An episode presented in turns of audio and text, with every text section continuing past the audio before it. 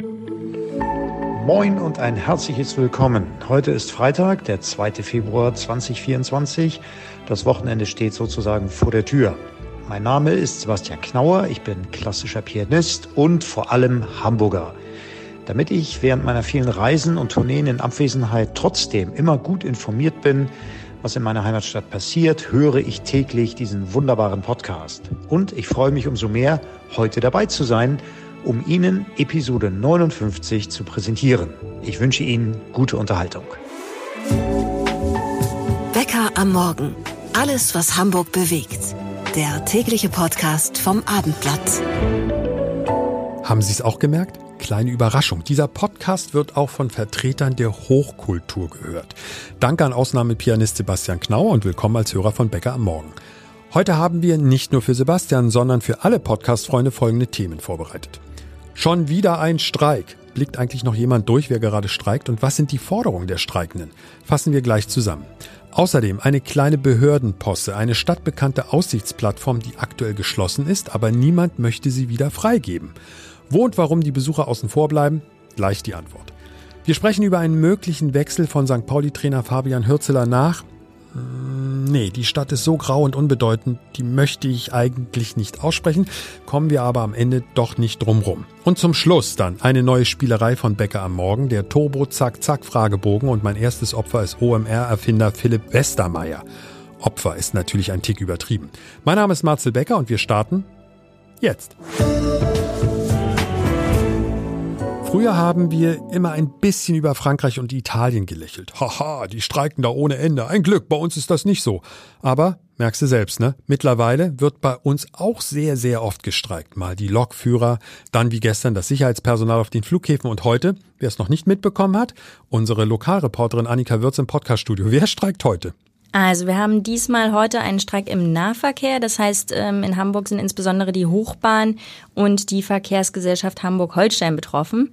Ähm, das bedeutet konkret, dass die U-Bahn nicht fahren, die Busse stehen still und auch die Busse im, im Umland stehen still. Was hingegen fährt im Vergleich zum letzten Streik ist die S-Bahn. Ähm, Na, ist doch was. Sollten wir uns drüber freuen. und ja, und auch die AKN fährt. Und ganz wichtig für alle, die ähm, von, von Norden nach Süden pendeln wollen, auch die Haddock-Fähren sind unterwegs. Wie lange dauert der Streik? Der Streik dauert genau 24 Stunden. Also wir, wir, befinden uns mittendrin und am Sonnabend morgens um drei sollte alles vorbei sein. So, das ist ja immer das Wichtigste, dass jeder sich darauf einstellen kann, der diese Verkehrsmittel nutzen möchte. Wie sehen denn die Forderungen aus? Warum streiken Sie denn überhaupt? Wo knirscht es? Genau, also die Verdi hat den Streik initiiert und zwar ja flächendeckend fast in ganz Deutschland. Ähm, und die Verdi fordert äh, in Hamburgs Falle äh, gibt es 17 Forderungen der Verdi und die der 17 Knack, 17 genau, aber der Knackpunkt und die die zentrale Forderung ist die Absenkung der Arbeitszeit für die Schichtarbeiter und zwar pauschal von 39 auf 35 Wochenstunden. Das kenne ich irgendwoher. Genau. Wieselski lässt grüßen. Genau, ungefähr äh, so sieht das Ganze aus. Ähm, die Hochbahn hat sich dann am Dienstag mit der Verdi getroffen, ähm, an den Verhandlungstisch gesetzt und ist dort auch mit einem stattlichen Angebot ähm, angetanzt. Aber das ähm, wie ja, stattlich?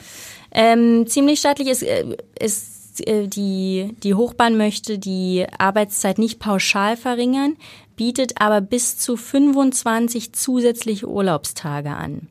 Also je nachdem, wie lange ich im Betrieb beschäftigt bin, wie alt ich bin, ob ich beispielsweise eher in den unbeliebten Wintermonaten Urlaub nehme, ähm, bekomme ich zusätzliche Urlaubstage und das kann sich auf bis zu 25 Tage jährlich summieren. Klingt jetzt erstmal zumindest so, als ob sich da jemand ordentlich Gedanken gemacht hätte. Das müssen wir ja mal anerkennen. Genau, also ich finde persönlich, das Angebot ist nicht von schlechten Eltern gut durchdacht. Ich finde es auch sinnvoll, Menschen zu belohnen, die schon lange im Betrieb arbeiten. Andererseits ähm, kommt insbesondere für junge Mitarbeiter unterm Strich wenig bei raus. Erklär mal. Ähm, naja, die meisten zusätzlichen freien Tage gibt es eben, wenn ich eine bestimmte Altersgrenze oder eine bestimmte langjährige Betriebszugehörigkeit erreiche. Das heißt, wenn ich neu bei der Hochbahn anfange, äh, stehen mir naja, steht mir nur ein Bruchteil der 25 zusätzlichen Tage zu. Also das ist ja, glaube ich, sofort nachzuvollziehen, dass die jüngeren Mitarbeiter, die noch nicht so lange in der Firma sind, dass die etwas anders behandelt werden müssten als die Alteingesessenen, dass die mehr Privilegien vielleicht haben, wenn ich das mal so ausdrücken darf, kann ich nachvollziehen. Auf der anderen Seite Es hört sich nicht so an, als wenn die Standpunkte so weit auseinander liegen. Da müsste ein Kompromiss doch möglich sein. Genau, also ich persönlich ähm, habe die Hochbahn jetzt als sehr kompromissbereit empfunden, auch weil sie mit diesem großzügigen Angebot in die Verhandlungen reingegangen sind. Ähm, und sie redet auch selber, die Hochbahn, von konstruktiven Gesprächen, die sie mit der Verdi führe äh, und ist umso verwunderter, dass es jetzt eben doch zum Streik kam. Also ab morgen läuft wieder alles normal und das ist die gute Nachricht zum Wochenende. Und danke an unsere Lokalreporterin Annika Würz. Hamburger wissen das. Die Touristen müssen nur einmal googeln, dann sind sie auch im Film. Den besten Blick auf Hamburg und das auch noch kostenlos geht besonders gut zum Beispiel vom Altonaer Balkon. Ebenfalls eine gute Anlaufstelle das Dockland. Und dann gibt es noch eine ganz bestimmte Aussichtsplattform am Hamburger Hafen. Bloß, die ist aktuell gesperrt. Die Hintergründe erfahren wir jetzt von unserem Lokalreporter Alexander Berthold. Aber zuerst die Frage, wo genau ist diese Aussichtsplattform? Worüber reden wir, Alexander? Die Aussichtsplattform ist oberhalb der U-Bahn- und S-Bahn-Haltestelle Landungsbrücken am Weinberg, am Stintfang oben und ähm, sehr beliebt bei Touristen, aber auch bei Hamburgern, weil man einfach einen Panoramablick hat über Elbvieh, über Landungsbrücken, Blum und Forst. Man sieht alles und ja, die ist jetzt seit dem Jahreswechsel dicht. Was war denn der Grund, warum die zugemacht wurde? In, in der Regel sind es ja Bauarbeiten oder irgendwelche Restaurationen oder was auch immer könnte man meinen, ähm, es hatte Sicherheitsgründe, weil an Silvester natürlich am ah. Hafen sehr, sehr viel los ist und die Hochbahn und der Bezirk wollten verhindern, dass sich auf dieser Plattform eben Menschen versammeln, womöglich Böller auf die darunter verlaufenden Gleise werfen. Das und ich tippe mal, das ist auch schon mal passiert. Genau. so, und ähm, das hat halt den Sicherheitsgrund, dass man gesagt hat, okay, für den Jahreswechsel schließen wir die jetzt mal. Und ähm, ja, dann habe ich Anfang des Jahres nachgefragt, wann die wieder freigegeben wird. Und dann habe ich nur das schöne Wort zeitnah bekommen. Ja, zeitnah kann ja, kann ja im Mai sein oder im September, könnte aber auch im Februar sein. Was glaubst du denn, wann sie wieder aufmacht? Das ist eine gute Frage, vor allen Dingen, wenn man überlegt, warum sie geschlossen ist. Ähm, es geht ja, um, Silvester ist vorbei. Silvester ist vorbei. Es geht um versicherungstechnische Gründe, weil jetzt offenbar Bezirk und die Hochbahn äh, mal hinterfragen, wer überhaupt haften würde im Falle, dass da oben etwas passiert. Aber Alexander, das muss ich jetzt einmal nachfragen. Ich finde die, die die Maßnahme zu sagen, wir wollen in Hamburg Silvester so sicher wie möglich machen. Da, deswegen haben wir uns entschlossen, diesen Punkt zu sperren. Kann ich einen Haken dran machen. Total nachvollziehbar, absolut. Bloß vorher war das, war diese Aussichtsplattform ja jahrelang Jahrzehnte freigegeben und jetzt plötzlich fällt jemand ein, Sicherheitsgründe. Ich würde spontan sagen, das ist doch vorgeschoben. Ja, also die Hochbahn und der Bezirk äh, sind seit Anfang des Jahres jetzt im Dialog und äh, die offizielle Ansage ist aber, dass es wirklich darum geht, äh, zu ja, festzulegen, wer letztlich für diese Plattform verantwortlich ist, wer auch haftbar gemacht werden kann und ähm, auf Nachfrage, wann sie wieder geöffnet wird, äh, gab es nur eine sehr vage Antwort nach dem Motto, ja, wir sprechen und wollen so schnell wie möglich wieder öffnen, aber. Ist das jetzt so ein Ping-Pong-Spiel zwischen Behörde und Hochbahn? Ja, Bezirk und, und, und Hochbahn sind da gerade im intensiven Austausch. Äh, Ergebnis offen. Es, es gab noch keinen Konsens und ähm, ja, das Frühling rückt näher. Die Hobbyfotografen wollen wieder ja. raus und ähm, ja, haben im Moment eine Option weniger im Hafen. Naja, und keiner will am Ende schuld sein, dass diese Plattform nicht mehr genutzt wird, aber es will auch keiner schuld sein, wenn was passiert. Ich kann es ja ein bisschen verstehen, aber da musst du doch schon mal viel früher drauf kommen. Ja, die Kuriosität ist, dass ihnen das jetzt einfällt, so zum Jahreswechsel 23, 24. Ähm, aber gut, besser späte Erkenntnis als gar keine Erkenntnis. Aber für die Hamburgerinnen und Hamburger ist es blöd, weil halt super viele Leute da immer hochlaufen, auch Leute, die schlecht zu Fuß sind und die dann vor so einem Bauzaun stehen. Das ist dann natürlich schon unbefriedigend und ähm, ja, ich glaube, äh, da werden wir noch viel Spaß mit haben mit dem Thema. Hoffentlich gehen die Verantwortlichen in den nächsten Wochen noch ans Telefon, wenn die Nummer von unserem Lokalreporter Alexander Berthold auf dem Display erscheint. Aber auch das bringt nichts. Alexander ist nicht so leicht abzuschütteln. Bin gespannt, wie die Geschichte ausgeht. So, ich hoffe mal, die St. Pauli-Fans haben das Drama von Dienstag, die Niederlage im DFB-Pokal gegen Düsseldorf, mittlerweile verkraftet und abgehakt. Bleibt aber die Frage, wie steht es um die Vertragsverhandlungen von Trainer Fabian Hürzeler? Klären wir jetzt mit unserem St. Pauli-Insider Rupert Farbig. Wie lange geht die Geschichte noch? Weil irgendwann kann das doch auch mal auf die Mannschaft abfärben. Oder Rupert, ist das den Spielern egal, ob Hürzler verlängert? Egal nicht. Ich glaube nicht, dass das, das wird immer ein bisschen höher gehängt, als es ist wahrscheinlich, weil es gibt wenig Spieler in dieser Saison, vergleichsweise wenig, deren Vertrag ausläuft und eigentlich wirklich relevant von den Leistungsträgern ist es nur Marcel Hatte, der beste Spieler der Mannschaft. Für ihn ist das sicherlich entscheidend. Er hat aber seine Vertragsgespräche auf Anfang April verschoben. Also bis dahin passiert nichts. Er wird sicherlich schauen, ob bis dahin Klarheit besteht, ob Hürzeler der Trainer bleibt oder ob er es nicht bleibt. Aber ansonsten, also die Spieler wollen alle aufsteigen. Die wollen unabhängig davon, was jetzt mit dem Trainer nächste Saison passiert, wenn die nicht die Arbeit einstellen. Wie ist denn der Stand? Was gibt's Neues von dieser langen Geschichte? Er hält ja, finde ich, ein bisschen den Verein hin. Jetzt ist die Frage, ob der Verein sich tatsächlich hinhalten lässt oder ob es einfach zum Geschäft dazugehört. Aber was kannst du uns Neues sagen? Man könnte jetzt argumentieren, es gibt nichts Neues, zumindest zwischen Hürzeler und St. Pauli, wenngleich da jetzt diese Woche auch nochmal Gespräche stattfinden. Es gibt aber schon in gewisser Hinsicht etwas Neues, dass sich Vereine aus der Bundesliga doch recht konkret mit ihm befassen zu hören war. Na?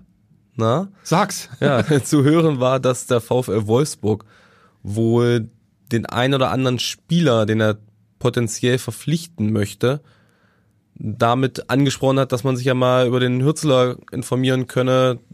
Kann durchaus sein, dass wenn der Spieler X zu Wolfsburg kommt im Sommer, er dann von Fabian Hürzeler trainiert wird. Also da, da sage ich mal, als Vorbedingung muss ja erstmal erfüllt werden, dass Nico Kovac, der aktuelle Trainer mhm. in Wolfsburg, keine Zukunft dort hat. Er ist umstritten, das habe ich auch schon mitbekommen. Die Ergebnisse sind ja auch eher mau und die Mannschaft ist jetzt auch nicht, sage ich mal, in dem Sinne so spielfreudig, dass man sagt, das macht richtig Spaß, ihnen zuzugucken. Das ist eher irgendwie alles grau und grau, wie Wolfsburg halt so ist. oh mein Gott, den Satz werde ich vielleicht noch bereuen. Das wäre eine Option als nächster Schritt deiner Meinung nach in Richtung Wolfsburg für Hürzeler? Naja, erstmal muss man schauen, ob es klappt. Also Vertrag von Nico Kovac läuft bis 2025. Ich kann, das ist ja, ja. kein Hinderung. Nein, nein, nein, natürlich nicht. Ich kann mir auch gut vorstellen, dass sie ihn jetzt noch bis Saisonende so ein bisschen durchschleppen, wenn es halbwegs läuft und dann einigt man sich darauf, dass es nicht weitergeht. Es kann natürlich auch sein, dass er jetzt nach dem nächsten Spiel, in den nächsten Spielen schon rausgeschmissen wird und dann wird es interessant, wie Wolfsburg reagiert. Nehmen sie einen Interimstrainer, so, bis Hützler im Sommer übernehmen könnte oder es gibt ja auch den Namen Ralf Hasenhütte, der im Rennen ist.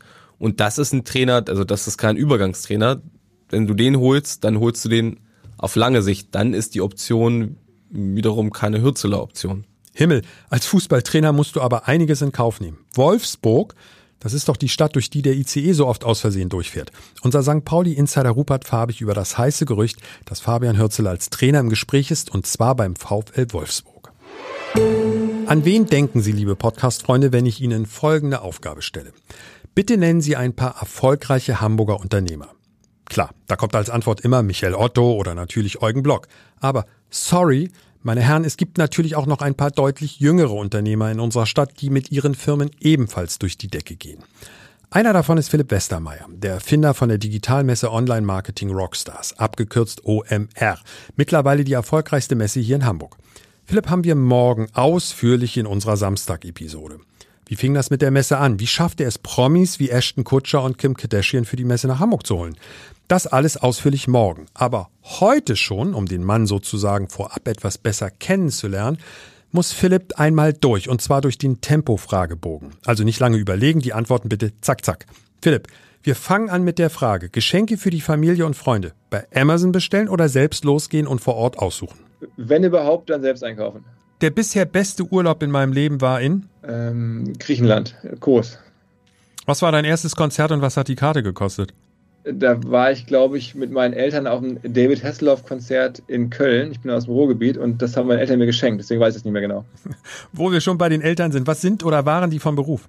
Äh, meine Mutter ist äh, Grundschullehrerin und mein Vater ähm, hat sich auch als Unternehmer versucht, äh, leider nicht mit so richtig durchschlagendem Erfolg. Deine nervigste Angewohnheit. Ich würde jetzt tippen Unpünktlichkeit. Sei mir nicht böse. Haha, was ich im Podcast gehört habe von dir, im Podcast von ja. deinem Team, von deinem Team, die haben darüber ein bisschen gelästert. Ja, ja, also mich nervt es wahrscheinlich weniger als meine Kollegen, aber ich nehme das gerne, also du hast schon recht, also es, es würden wahrscheinlich viele über mich sagen, insofern passt schon. Wenn ich deutschen Hip-Hop höre, muss ich an meine Jugend denken. Auf der ersten Party zu Hause, auf der meine Eltern woanders waren, ist Folgendes passiert. Ähm, es wurde gekifft. Ist ja verrückt. Ja, aber für mich damals war das schon so, ich kriege den Gestank wieder raus. Nutella mit oder ohne Butter? Äh, also eigentlich gar nicht. Da bin ich versuche ich schon ein bisschen Butter, no way. Ins Dschungelcamp gehe ich, wenn? ich glaube, da bin ich kein Kandidat für. Auf, auf, auf, allen Ebenen nicht. Also weder, dass mich da jemand sehen wollte oder anfragen würde oder dass ich da irgendwie ausreichend bekannt für wäre oder also no way. Ah, da, da, Moment, Moment, da drückst du dich ein bisschen davor. Würdest du denn, wenn die Anfrage käme? Nein, nein, nein, nein.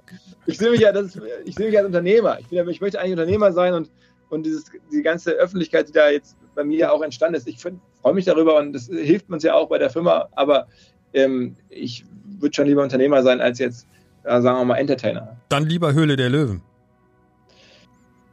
wahrscheinlich lieber in der Tat, aber auch da ist natürlich ganz viel auch Entertainment mit dabei und die das da machen, machen das extrem gut. Und ähm, ich glaube, auch da bin ich zu sehr mit unternehmerischen Sachen beschäftigt, als jetzt so ein bisschen dieses Entertainige. Okay, die letzten drei Fragen. Wann und bei welcher Gelegenheit warst du das erste Mal betrunken? Ähm, ich weiß nicht mehr so ganz genau. Wahrscheinlich war es irgendwann so mit, rund um meine Fußballkarriere. Die äh, war im, zum Teil eine Fußballkarriere, zum anderen Teil sicherlich auch irgendwie eine Vereins- Karriere mit allem drum und dran. Glaubenskrieg Smartphone, Google, Samsung oder iPhone? iPhone. Mit meiner ersten Million habe ich mir. Fangfrage natürlich jetzt, Philipp. also ich ähm, hatte tatsächlich irgendwie ja schon mal eine, eine Firmenbeteiligung verkaufen können, unsere erste Firma. Und ich weiß nicht, ob da eine Million ähm, bei mir hängen geblieben ist, aber ich habe zumindest von der ersten größeren Summe damals mir ein Haus in Hamburg ähm, anbezahlt. Ich muss bei der Gelegenheit immer dran denken, was Daniel Kübelböck mir mal in einem Interview gesagt hat. Ich meine, DSDS, du erinnerst dich vielleicht, tragisches Schicksal der Mann. Aber der hat gesagt, ja, mit meiner ersten Million habe ich mir ein Solarfeld gekauft. Das bezahlt mir meine Rente. Das wollten schon alle Großkonzerne mir abkaufen. Und das funktioniert ohne Ende. Und das war vor über zehn Jahren. Was? Also, smart. Ich wünschte, ich hätte das auch so gut angelegt. Also, ich, unser Haus, das ist auch anders.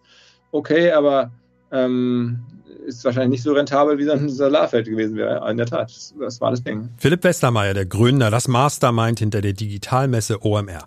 Morgen ganz ausführlich bei uns in der Samstag-Episode von Bäcker am Morgen. Fürs Wochenende haben wir aber noch mehr geplant. Unter anderem zum ersten Mal auch eine Sonntagsepisode.